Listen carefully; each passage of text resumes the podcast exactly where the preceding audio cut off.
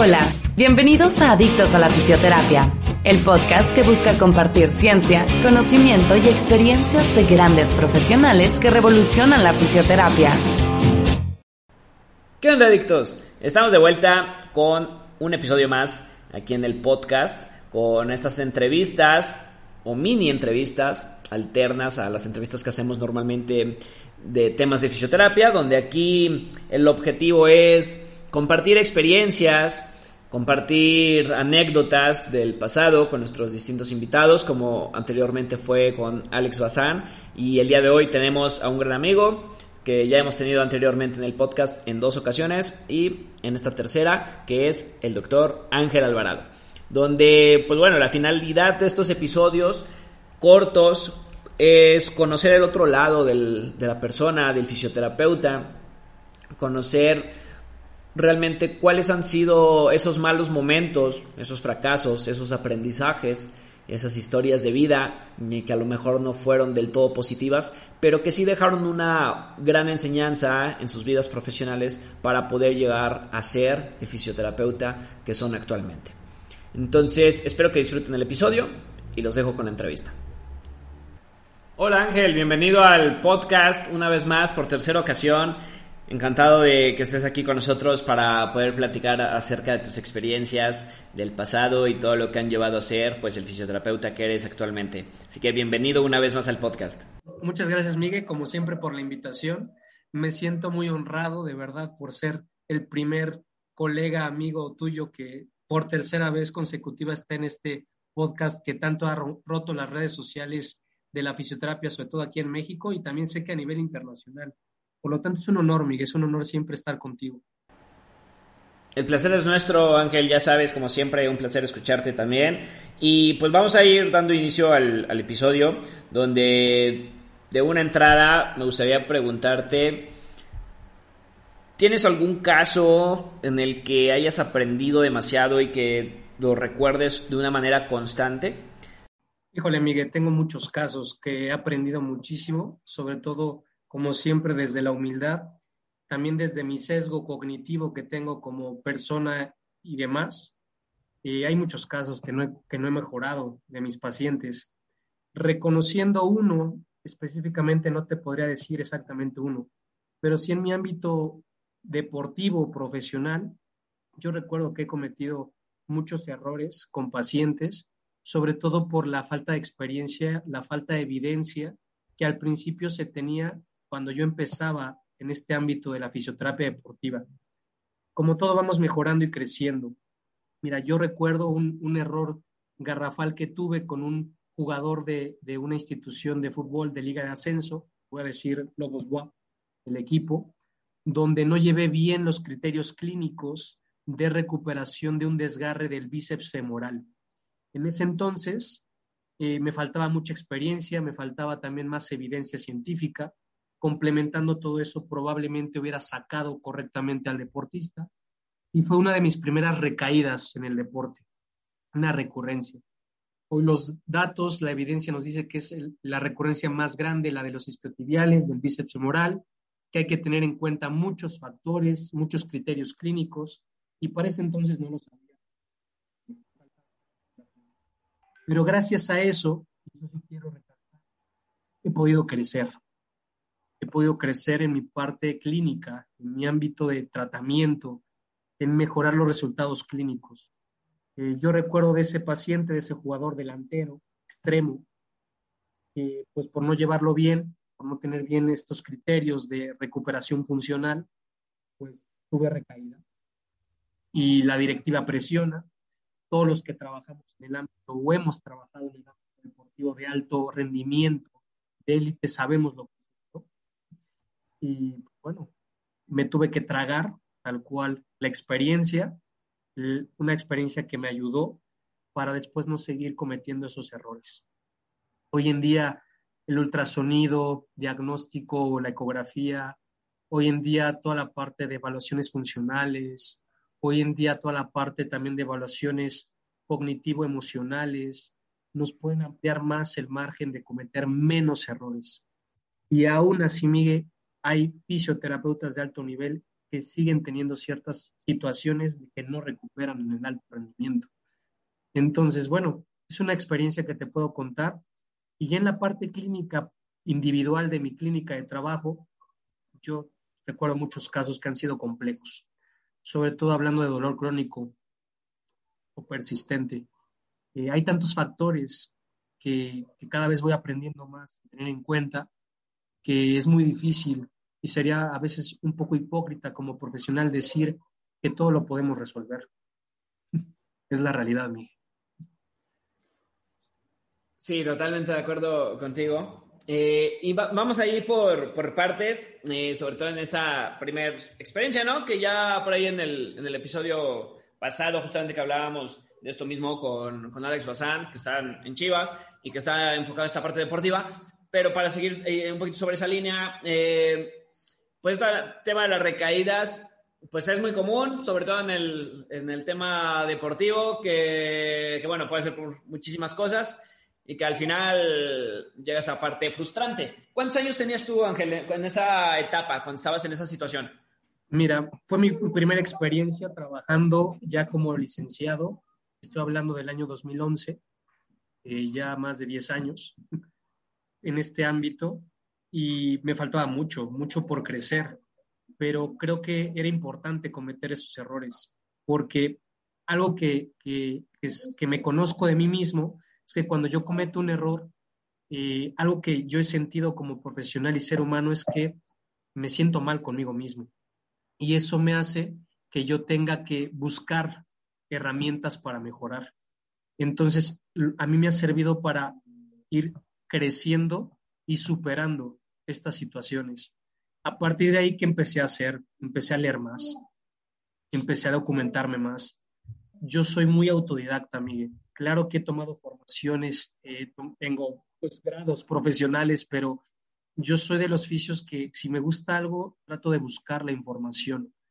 Ahorita tengo, por ejemplo, un paciente que viene por alteraciones del nervio safeno o del tibial y me voy a poner a leer acerca de, de, lo que hay acerca de eso. ¿Por qué? Porque yo tengo que dar la mejor calidad y saber qué es lo que puedo hacer de acuerdo a la evidencia que hay para poder sacar adelante al paciente, teniendo en cuenta que hay muchos factores ¿no? de por medio, que no solo es la parte clínica o la parte de intervención, depende mucho del paciente también. Pero bueno, al final, Miguel, es eso, aprender. Aprender a que se pueden cometer errores, pero no hay que volverlos a cometer. Hay que ir creciendo. Y aún así podemos volver a cometerlo, pero hay que tratar de ir creciendo poco a poco para no volver a cometer más errores. Creo que así ha sido mi experiencia en el ámbito deportivo y en el ámbito clínico. Eh, yo siempre lo he dicho, creo que también te he escuchado a ti hablar, se aprende mucho de los errores más que de los aciertos. Sí, total, total. Eh, creo que al final es eso, ¿no? Como lo has, lo has comentado, es un, un, aprendizaje y sobre todo esa parte para no volverlo a, cometer, que, que, bueno, por uno u otro factor igual y pudiera llegar a suceder, pero pues al final es eso.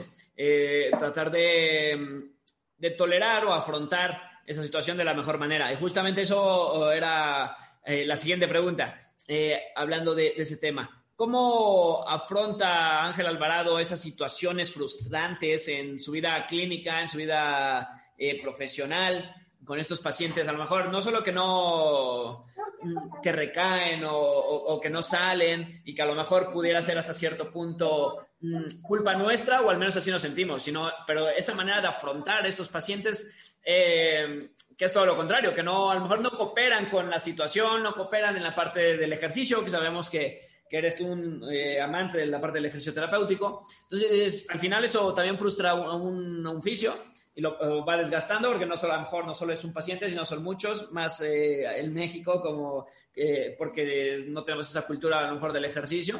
Uh, entonces, ¿cómo afronta Ángel Alvarado esas situaciones en este tipo de pacientes? Miguel, una pregunta que, que, está buenísima, la pregunta que acabas de hacer. Mira, yo aquí voy a hablar de dos, dos perspectivas de Ángel Alvarado. El Ángel Alvarado de antes y el Ángel Alvarado más actualizado. Te voy a decir por qué.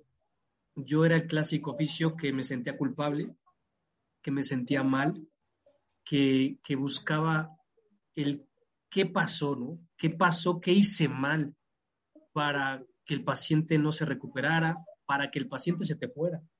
Porque es una realidad, a veces te van los pacientes. Y, y antes me frustraba, como lo habías dicho, me sentía muy mal, la pasaba muy mal. Eh, sinceramente, la experiencia, el conocimiento, el trabajar en mí mismo, la parte emocional, me ha llegado a, a, un Ángel Alvarado, a llevar a un Ángel Alvarado distinto. Todavía sigo sintiendo feo, me sigo sintiendo mal, pero a veces dejo ya fluir.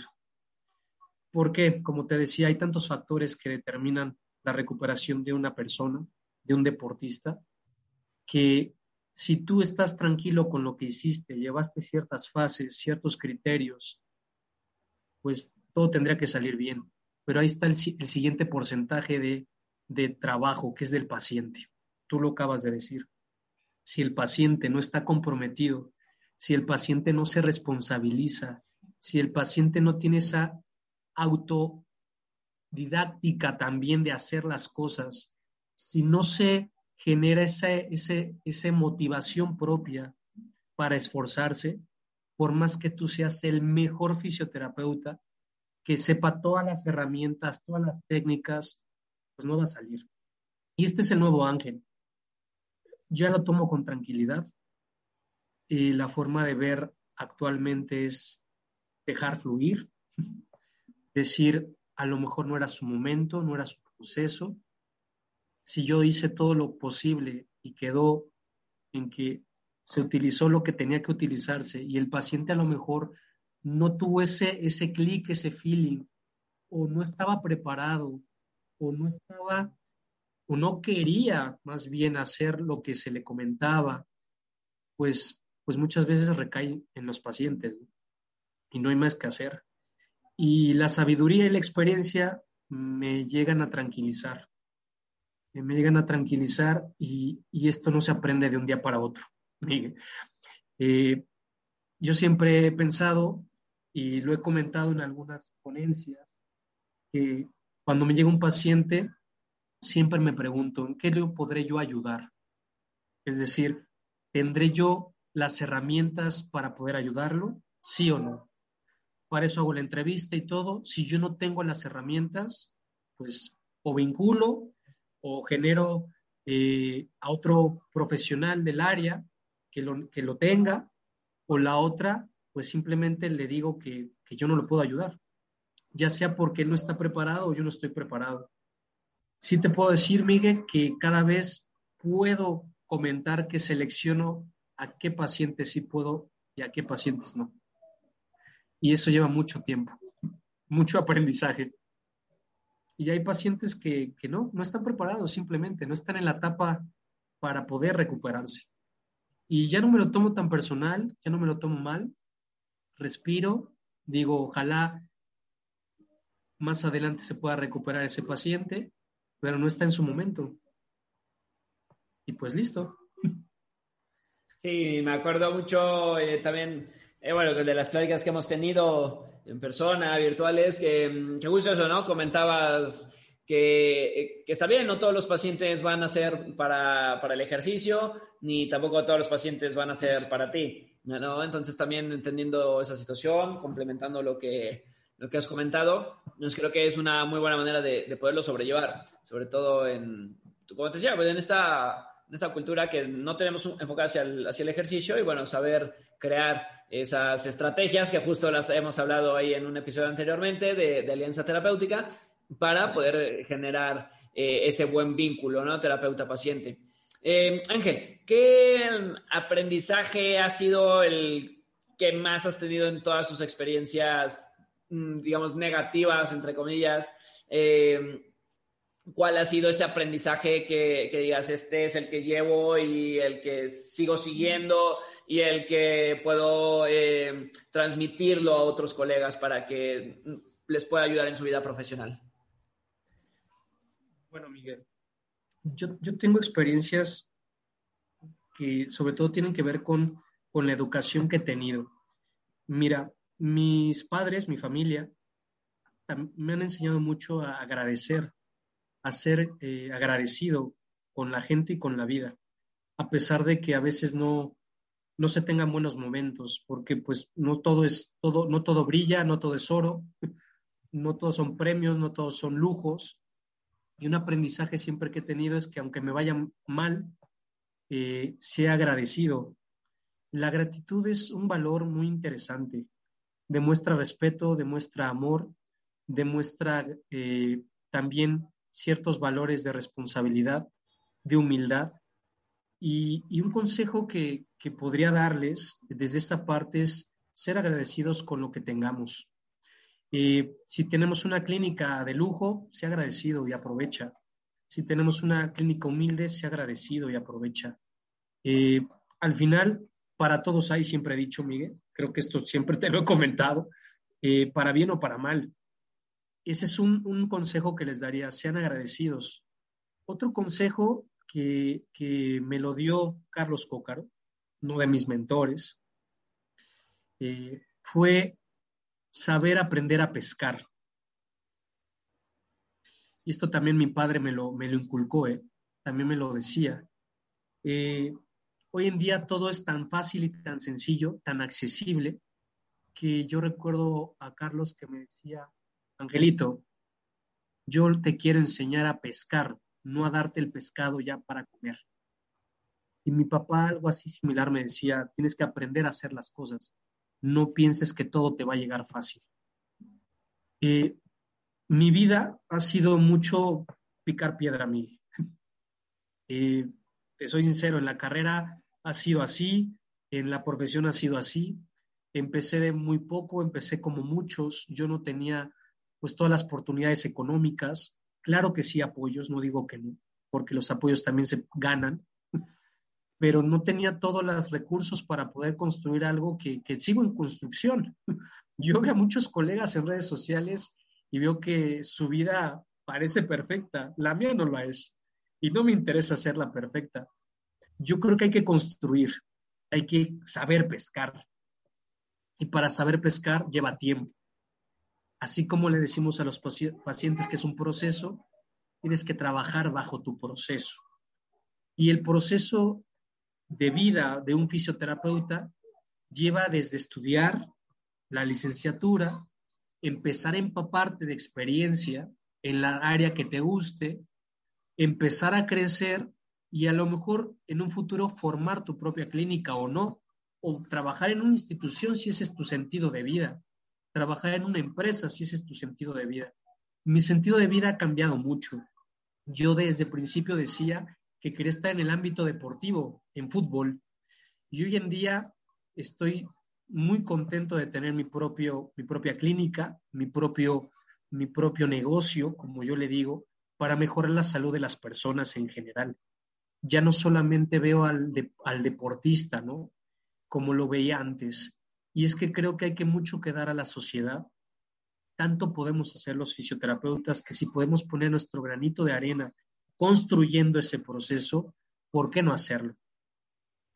Creo que esos dos consejos, Miguel, para concluir, el saber agradecer y saber pescar, construir, son fundamentales en nuestra profesión y para muchas profesiones y en la vida. Sí, de acuerdo también contigo en esa parte, digo, también lo hemos platicado, ¿no? Eh, todo este tema en, en, redes, que al final se muestra lo, que se quiere, ah, pero bueno, por detrás hay, hay una historia de vida, hay momentos que obviamente nunca se publican, ¿no? Y, y yo creo que aplica en, en todos, y que cada red tiene, tiene lo suyo, y habrá unas más... Mmm, que se muestre más el lado más bonito, otras que son más agresivas que, que otras en cuestión de, de lo que con personas que tengas a, a encontrar. Uh, pero nada, es eso.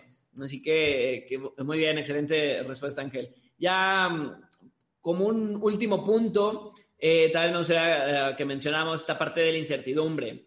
Uh, hay personas, creo, en lo personal, eh, tú me conociste hace algunos años, donde era alguien totalmente diferente en cuestión de un poco de a lo mejor de forma de ser, más introvertido, a llegar a un punto donde a lo mejor no, no hubiera podido grabar un, un, podcast y donde este papel justo de la incertidumbre pues juega un rol interesante, ¿no? Donde te va bombardeando esa, pues, esas preguntitas sobre qué va a pasar, sobre que si no hay pacientes que, y tienes que cubrir ciertos pagos, en tu caso, tu familia, tus hijos. ¿Qué pasa? De cómo buscar pacientes sin caer en esta, en producto este marketing, ¿no? De, a lo mejor mal hecho, de, de llegar, o bueno, lo que todos sabemos, ¿no? De llegar a ofrecer este tema de, de, pseudociencias, todo. Entonces, tú que eres apegado a este tema de la, de la evidencia, uh, que tienes familia y que tienes una clínica ya de hace algún tiempo, uh, ¿cómo manejas esa incertidumbre, sobre todo en los malos ratos, en, cuando hay vacaciones, en las fechas eh, que vienen siendo de temporada baja, ¿no? De, de pacientes. ¿Tú cómo manejas esa incertidumbre? Y, y justo eso, ¿qué consejos ahí puedes darle a alguien para no caer eh, pues en estas locuras de caer en incertidumbre y bueno, ahora me voy a, promover a lo mejor otro tipo de, terapias que no son fisioterapia. Bueno, eh, muy buena pregunta también, Miguel. Es interesante, sobre todo para los nuevos colegas, a los nuevos estudiantes, los que empiezan en esta parte de la profesión. Te podría comentar que la incertidumbre es buena, el caos es bueno, depende cómo lo quiera ver uno. Creo que los grados de incertidumbre me han hecho crecer también, buscar, ver la forma. Eh, las series de oportunidad son muy grandes, depende también cómo queramos ver el vaso, medio lleno, medio vacío o muy lleno. Yo no quiero tener, sinceramente, una clínica donde no pueda ver con calma y bien a mis pacientes. Eso también te lo quiero comentar. Prefiero dar calidad que cantidad. A veces queremos cantidad, claro, porque es remunerable. Eh, aquí va a depender, Miguel. Aquí va a depender de tu valor, de tu valor como oficio, de tu valor como empresa, de tu valor que tú te des a tu trabajo. Fíjate que si nos vamos a los números, a las matemáticas, es verdad que podrías ver que pues, viendo más pacientes ganas más pero también podrías ver un paciente ganando lo que tres pacientes. No sé si me voy a entender, Miguel. Y para eso hay que tener estrategias. Yo tengo un equipo, la parte también administrativa, de contabilidad, para ir mediando. Yo no te puedo decir que soy el que cobro más, o tampoco te puedo decir que soy el que cobro menos. Va a depender mucho también del paciente. Generar esas estrategias de vinculación. ¿Para qué? Para poder apoyarlo de acuerdo a su individualidad también económica. Eh, al final el plan de negocio, el marketing tiene que estar, porque si no, no va a salir adelante tu clínica. Eso, eso está claro, tú lo, también lo vives. Si no, no vas a salir adelante o no vas a poder tener insumos, no vas a poder contratar nueva gente o a lo mejor tener nuevos equipos, porque esto se tiene que ir renovando. Lo que sí tienes que tener en cuenta en la incertidumbre es que te abra la mente para pensar ideas para pensar cómo mejorar. Si tú te quedas con los brazos cruzados, a ver qué pasa, a ver qué llega, pues eso, eso no va a salir adelante. Eso, no, eso claro que no va a salir adelante. En los grados de incertidumbre, Miguel, yo aprovecho mi tiempo. Que no tengo pacientes, me pongo a hacer ejercicio, me pongo a hacer lectura, me pongo a estar con mi familia. ¿Para qué? Para bajar también el grado de estrés que va a haber. Y eso me ha ayudado mucho. Me ha ayudado mucho porque también eso me hace pensar o reflexionar, generar nuevas ideas. La mente, por neurociencias, la mente creativa sale a veces en momentos donde se baja la ansiedad y el estrés. Entonces, a veces me salen ideas o a, mi colega Monse o a mi colega Marichel o etcétera, salen ideas, tienen que salir. Ahora las ideas salen, ahora hay que tratar de plasmarlas. Y esto es, esto no solamente a veces de meses, Miguel, esto es de un constante eh, día a día. Hay días mejores, hay días peores, y hay que saber aprovechar esta incertidumbre a favor. Y pues bueno, ya llevamos así un rato trabajando.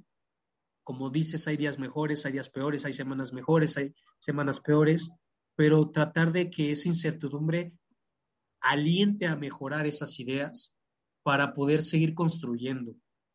Eh, esa es la realidad, tratando de ser proactivos, porque si no, obviamente tu clínica no va a salir o tu trabajo no va a salir. Aquí mucha gente, aquí en Puebla, sabemos que es el mayor número de, de está saturado y aún así hay trabajo. Muchos oficios lo que están haciendo es pues, yendo a domicilio. Y miran todo lo que se ahorran.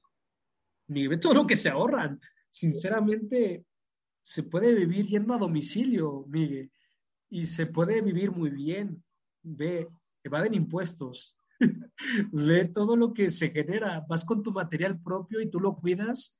Obviamente hay otras incertidumbres, otros riesgos, pero, pues bueno, yo no digo que esté mal o bien, pero ellos han visto la forma de, de, generar. Y es increíble, esto en otros países no se puede hacer. La verdad que a veces yo digo, México hay que tener muy en cuenta que hay que ser agradecidos, porque le puede ir bien hasta el del carrito de los hot dogs, como también al mejor empresario. Depende también cómo sea su trabajo y, el valor que le dé a su trabajo. Yo creo que aquí debemos de saber valorar esa incertidumbre y valorar nuestro trabajo. ¿Quieres ver cantidad? Adelante. Eso pasa mucho aquí en Puebla. Bajan y abaratan. Y ok, así también les puede ir bien como también al paciente le puede ir mal, porque no están dando calidad. No sé si me doy a entender. Sí, sí, totalmente de acuerdo, Stángel. Tú, tú, le puedes poner tu precio y tu valor a tu trabajo. Yo te puedo decir que a veces cobro muy bien y hay pacientes que me lo pueden pagar y hay pacientes que no me pueden pagar, pero que también atiendo y les trato de dar calidad. Unas por otras. Yo creo que aquí lo más importante es generar ese propio valor. Yo valoro mucho mi trabajo, Miguel. Sí te lo puedo decir, valoro mucho porque me ha costado. Esto de saber pescar me ha costado. Más de 10 años me ha costado muchos problemas también, muchos sacrificios y también no podemos desvirtuar nuestra profesión, que cada vez está más desvirtuada.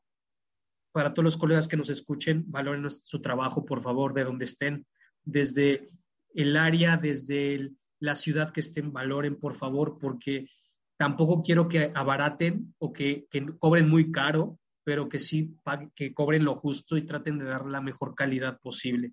Y calidad, la calidad empieza desde tu conocimiento también. Entre más conocimiento sepas, más experiencia vas a mejorar tu calidad. Entre menos experiencia tengas, menos formación, conocimiento, pues menos calidad vas a dar. Al final, sabemos que la fisioterapia es muy noble, Miguel, y hasta escuchar a tu paciente sirve.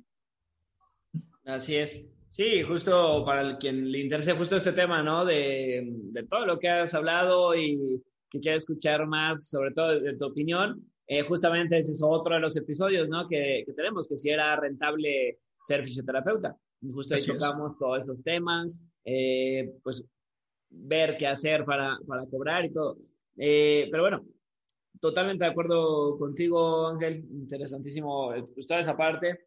Eh, como bien, bien comentas, ahí para todos. Eh, se, se, pensaría ¿no? Que, que, no, pero, pero sí. Y, yo le agregaría nada más ahí a lo mejor esa parte que, como yo la veo, ya tú, tú me dirás, que sí hay para todos, pero también hay para todos, pero no para todos lo mismo. Siempre va a haber unos más, para otros menos. ¿De qué depende? De todo lo De cómo te muevas, las relaciones que tengas, eh, cómo trabajes, la calidad de tu trabajo, costos, todo. Al final es, es un todo, ¿no? Entonces, eh, si bien sí es cierto, hay para todos, pero creo que no, no hay lo mismo para todos y eso ya depende de cada uno.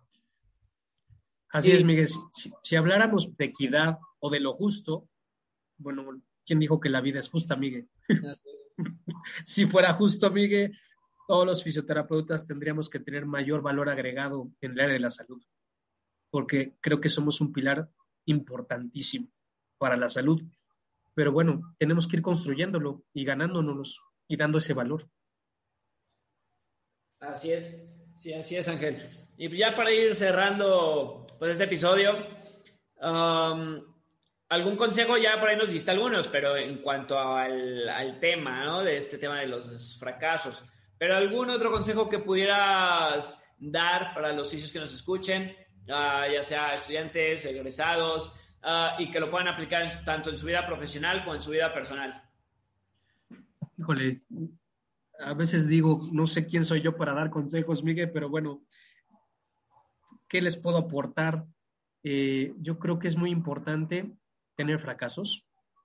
Yo no los llamo fracasos, los llamo errores o aprendizaje más bien.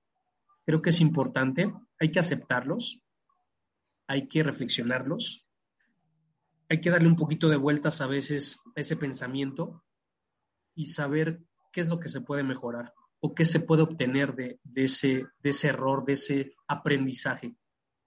Eh, ese es un consejo que les daría. No es fácil, no es sencillo, depende mucho también de tu personalidad, de tu educación, eh, pero medítalo. Eso sería un consejo. Medita eso que acabas de, hacer, medita lo que acabas de, de accionar, de generar. Ese es un consejo. Otro consejo es tener paciencia. Trabaja en su proceso. Yo he trabajado el mío, el mío y lo sigo trabajando, Miguel. Yo sigo trabajando mi proceso. Todavía tengo mucho que crecer y mucho que dar. Eh, hay que trabajarlo día a día. Esto es un trabajo constante. Esto no es una carrera de velocidad de 100 metros, es un maratón. Hay que ir trabajando esa resistencia, esa capacidad de, de generar esa resiliencia en nuestra profesión, porque si no te vas a frustrar, te vas a molestar, te vas a abrumar y pues te vas a dañar eh, física y mentalmente, o sea, vas a dañarte en tu salud. ¿Por qué? Por, todos los factores que has nombrado, por toda la, incertidumbre que hay en, este, en este ámbito profesional de la salud. Te voy a comentar algo que quiero aportar. Eh, algo que, que siempre me resuena mucho es cómo otros profesionales de la salud, llámese médico, puede tener tanto poder y que el paciente de verdad, yo esto lo sigo trabajando porque tengo pacientes así, le hagan más caso, a veces sin evidencia, sin actualización, que a uno, ¿no? Que, que ahí está y que está formándose, actualizándose. Y a veces me genera esa, eso que tú dices, ¿no? Esa incertidumbre. Y, y a veces pienso, bueno, ¿qué pasa, no? ¿Cómo puede ser que un médico pueda tener más autoridad que, que uno, ¿no? Y esto es por factor cultural. Entonces me pongo a reflexionar y me pongo a pensar en el paciente. Y a lo mejor tendría que ser un poco un estilo de liderazgo más didacta con él, como más rígido con él, porque parece que algunos pacientes es la forma cultural y educacional que tienen. Y no por eso está mal, pero es su forma de ver. Es un consejo es construir tu estilo, tu enfoque, saber lo que puedes aportar y a veces hay que cambiar de personalidad. Esto es, esto es chistoso, Miguel, pero hay que ser multipersonalidades a veces. ¿Para qué? Para poder buscar ese vínculo, ese clic con el paciente, porque no todos los pacientes son iguales. Eso fíjate que me lo ha empezado a dar la experiencia, pero sobre esto también hay evidencia, ¿eh? O sea, hay estilos de liderazgo. Entonces, esto es un consejo. Forma tu estilo o busca buscar muchos estilos de liderazgo para que puedas mejorar la salud de muchas personas. No te voy a decir que de todas, pero sí de cada vez más. Y eso no nos lo enseñan a veces en, la universidad. ¿eh? La verdad aquí mis respetos para los psicólogos, los psicoanalistas. Yo he aprendido tanto de ese campo de la fisioterapia en salud mental, de la parte psicológica, pero no metiéndome en su competencia, sino aprendiendo qué puedo yo aportar desde esta vinculación como fisioterapeuta paciente. Y, pues eso, esos serían los consejos que, les podría dar, Miguel. Perfecto, Ángel. Pues súper bien con, con, esos consejos. Y te haría una última ya pregunta, igual fuera del tema. ¿Cuál es el consejo que tú dabas antes y que ahora ya no lo darías? Eh, híjole, sinceramente, hoy en día, un consejo que, ya no daría es el tú puedes, échale ganas, clásico. Mira que porque esto no es así, mi. Eh, hoy en día creo más en los procesos. Te tiene que llegar tu propio proceso. Y a veces tu proceso no es estar échale ganas, tú puedes. A veces hay que sufrirle a veces hay que estar y caer a fondo para poder salir. Eh, sinceramente, eso lo he aprendido de la vida. Yo te he tocado fondo varias veces, ¿eh, Miguel? No te creas que todo es, todo brilla, como dije, no. He caído fondo, física, en salud, salud mental también, y me he tenido que levantar a base de procesos. Y ese es el consejo que yo no daría. Y te voy a dar uno extra. Y yo no entendía a un colega que conoces muy bien de que yo no hubiera estudiado fisioterapia. Hoy lo entiendo más. Hoy lo entiendo más y creo que ya estoy cayendo en esta reflexión. Eh, estoy cayendo en esta reflexión porque, híjole, ser fisioterapeuta no es fácil. Así es. Pero bueno, a veces digo, hubiera sido ingeniero, me hubiera ido mejor en muchas cosas, casi veo muchos amigos y demás, y tendrían más fácil muchas cosas. Pero bueno, probablemente ellos tengan también su incertidumbre y sus cosas. sí, claro, probablemente te tocaba ser el ingeniero, pero que acaba en el Oxxo. Así es, así es. Hacer, ¿no? También pueden ser los dos lados. Eh, pero sí, ah. totalmente, totalmente de acuerdo eh, contigo. Y pues nada, pues listo Ángel, pues agradecerte tu tiempo. Ahora estos episodios son, son más cortitos, pues para que la, la gente justo eso no se le haga tedioso, que vea que, que todos tenemos siempre una, una historia o más eh, por detrás, que como bien lo dices, que te marca, que forma parte del proceso, tu proceso como persona, como fisioterapeuta, y que no está mal nunca recurrir a una ayuda profesional externa o si o bien motivarse escuchando a alguien. Eh, depende mucho de la persona, ¿no? Nunca no está mal esa situación y que es parte de, que es parte de la vida y que ahora sí que no hay ningún mal que, que vaya a durar toda la vida, que vaya a ser eterno, simplemente son rachas y hay que, que darle la mejor cara, ¿no? Entonces, pues nada, Ángel, agradecerte tu tiempo y pues ya sabes, cuando gustes, invitadísimo nuevamente al podcast. Gracias, Miguel. La verdad te digo, es un honor estar contigo. Yo te digo que eres un crack. Eres un crack porque tuviste una innovación única. La estás rompiendo y la vas a seguir rompiendo porque es esta incertidumbre. Tú lo has dicho. Dijiste, ¿qué puedo hacer? ¿Qué puedo hacer? Y empezaste a generar. Y eso te llevó a esto. Está genial. Así nacen las mentes creativas tenemos que tener incertidumbre, Miguel. Te felicito y pues ya sabes que soy, que soy colega, amigo dispuesto a tratar de aportar mi granito de arena, porque realmente hay tanto que pueden aportar otros colegas que llevan mucho más avanzado este camino y este proceso de vida como fisioterapeutas.